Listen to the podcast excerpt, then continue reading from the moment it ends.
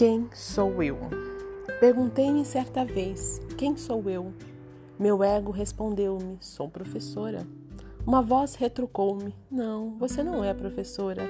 Essa é a sua profissão desta encarnação. Em verdade, já ocupastes várias outras profissões. Então, novamente perguntei-me: Quem sou eu? Meu ego respondeu: Sou proprietária de alguns imóveis. Porém, novamente a voz interrompe-me dizendo que tudo pertence a Deus, que jamais será proprietária de algo que não pode carregar para o além-túmulo. Então insisti: Quem sou eu? Meu ego respondeu orgulhosamente: Sou mãe. E antes mesmo que me felicitasse com a resposta, a voz interrompe dizendo: Não, não és mãe. Está como mãe nessa existência por vosso aprendizado e evolução. Então quem sou eu afinal? Meu ego desistiu de tentar uma resposta. Um silêncio tomou conta de mim e a voz amorosamente disse-me: Por que te reduz a tão pouco?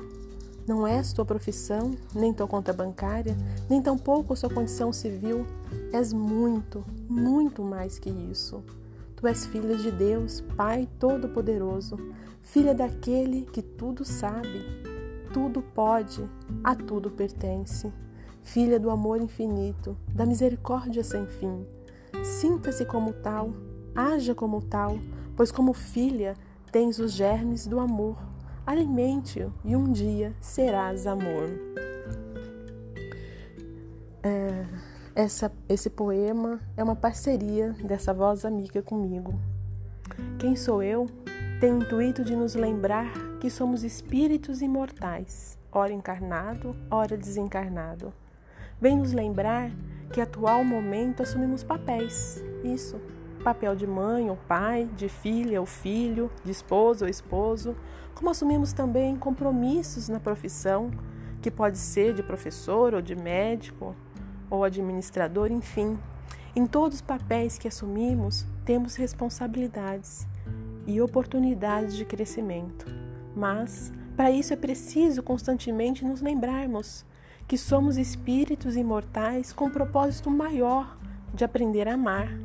Sentir-se como tal é fundamental, porque não raro são os momentos que mergulhamos na materialidade de tal forma a agirmos de forma é, de extremo apego ao filho, à profissão, às coisas que temos, como se realmente fomos somos proprietários de tudo isso.